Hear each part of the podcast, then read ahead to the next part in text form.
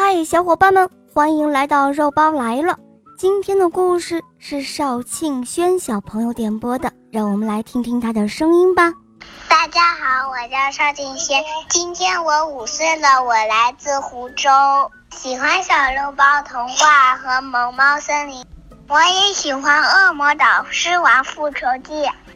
想点播一个故事，叫《三片羽毛》。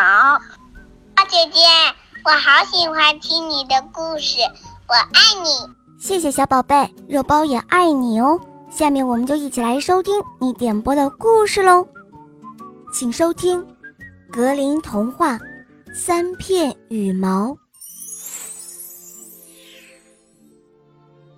从前有一个国王，他有三个儿子，老大和老二聪明伶俐。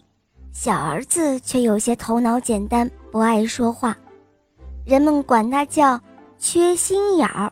慢慢的，国王年纪也大了，身体虚弱，想到身后之事，觉得难以确定究竟由哪个儿子来继承王位。他把三个儿子都找来，对他们说：“你们谁带回来的地毯最漂亮？”谁就能继承王位。他认为这样，他们就没什么可争辩的了。他将儿子们领到外面，对着三片羽毛吹了一口气，说道：“你们分头跟着羽毛所指的方向去找吧。”就这样，三片羽毛一片朝东，一片朝西，而第三片。直着朝上飞了一阵，就落在地上了。两个哥哥对缺心眼的弟弟嘲笑了一番，因为他只能留在本地。然后他们俩就一东一西去寻找最美丽的地毯去了。小王子十分难过的坐在地上，猛然发现羽毛边有一扇地板门，他掀开了盖板。看到有几节楼梯，就沿着楼梯往下走。不久，又是一道门，他伸手敲了敲，听到有人在里面说话。那人说：“青青侍女跛着脚，跛脚小狗到处跳，瞧瞧有谁会来到？”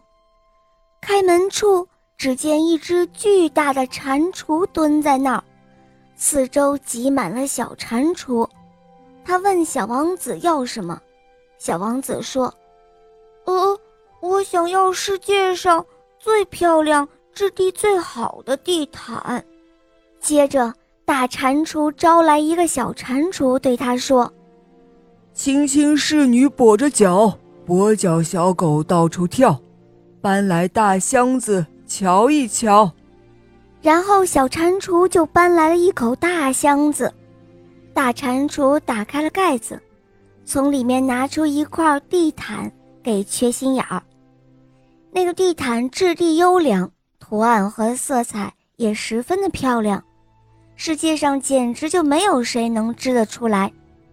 小王子谢过大蟾蜍之后，带上地毯出来了。再说他那两个哥哥吧。那两个哥哥认为弟弟很傻，相信他是找不到什么好地毯的，也就不想再多费周折去用心寻找了。他们都是从最先遇到的牧羊人的妻子那里买了一些织得很粗糙的羊毛手帕，就带了回来。这个时候，缺心眼儿也回来了，他将那一块美丽无边的地毯交给了父亲。国王一看。惊讶地说：“哦，公正地说，王位该归小王子。可是小王子的那两位哥哥却吵吵嚷嚷说不能让缺心眼当国王，因为缺心眼干什么都会考虑不周全。他们吵得国王不得安宁，非要再比试比试不可。于是国王说道。”这样吧，谁能给我带来最漂亮的戒指，谁就可以继承王位。说着，他又将三个儿子带到了外面，朝着空气中吹了三片羽毛，让他们跟着羽毛所指的方向去寻找。大王子和二王子又是一东一西，而缺心眼的羽毛却是朝上升起之后又落到原地。哥哥们又讥笑他，说他找不到金戒指，自己却取出旧的金戒指，拿到了金店里去重新打制。小王子像上次一样爬了下去，向大蟾蜍要世界上最漂亮的戒指。大蟾蜍吩咐小蟾蜍又搬来大箱子，从里面取出一个闪闪发光的宝石戒指，其工艺之精湛，是地上任何工匠都做不出来的。当小王子将金戒指拿给国王时，做父亲的又说道：“王位属于小王子。”可是两个哥哥仍不甘心，他们不断的给父亲施加压力，非要让他答应再比试一次，还说看谁带回家的姑娘是最漂亮的，谁就继承王位。国王还是朝天上吹了三片羽毛。他们所指的方向还是和从前一样。缺心眼儿立刻下去找大蟾蜍，他说：“呃，我要把世界上最美丽的姑娘带回家。”哦，最漂亮的姑娘。大蟾蜍说：“她这会儿不在家，不过，你还是可以带她回家的。”说着。就将一个套着六只小老鼠的空心萝卜交给了他。缺心眼儿小王子无可奈何地说：“呃，我拿这些有什么用呢？”大蟾蜍回答他说：“你抓只小蟾蜍放进去就行了。”他随手抓了一只放了进去，那个小蟾蜍还没坐下，就立刻变成了一位美丽端庄的姑娘。萝卜变成了真正的马车，六只小老鼠变成了六匹骏马。缺心眼儿吻了吻姑娘，立刻赶着马车就回去见父亲了。他的两个哥哥随后也回来了，他们不愿意多费力气去寻找美丽的姑娘，而是把最先遇到的农家姑娘带了回来。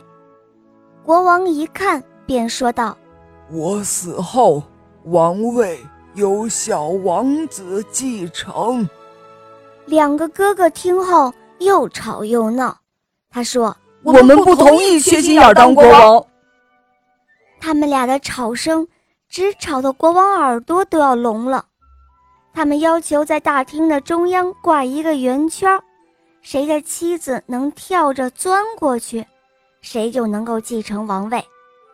他们暗想：“哼哼，农家姑娘结实又强壮，跳过那个圈子不会有问题；而那个漂亮的姑娘，哼，准会摔死。”因为他们的吵闹，国王没办法，只好同意再比试这一回。首先是两个村姑跳，他们跳过去了。但是笨拙的摔折了粗手大脚。这时候轮到小王子的美貌姑娘了，只见她轻轻的一跃就过去了，轻盈的像一只小鹿。这一下，谁都无话可说了。于是小王子继承了王位，成了一位英明的国王。好了，伙伴们。今天的故事肉包就讲到这儿了。邵庆轩小朋友点播的故事好听吗？嗯，你也可以找肉包点播故事哦。打开公众号搜索“肉包来了”，关注我，在那儿可以给我留言，也可以在喜马拉雅搜索“小肉包童话《恶魔岛狮王复仇记》”，有六十集，非常好听哦。小伙伴们赶快搜索收听吧。好啦，我们明天再见，么么哒。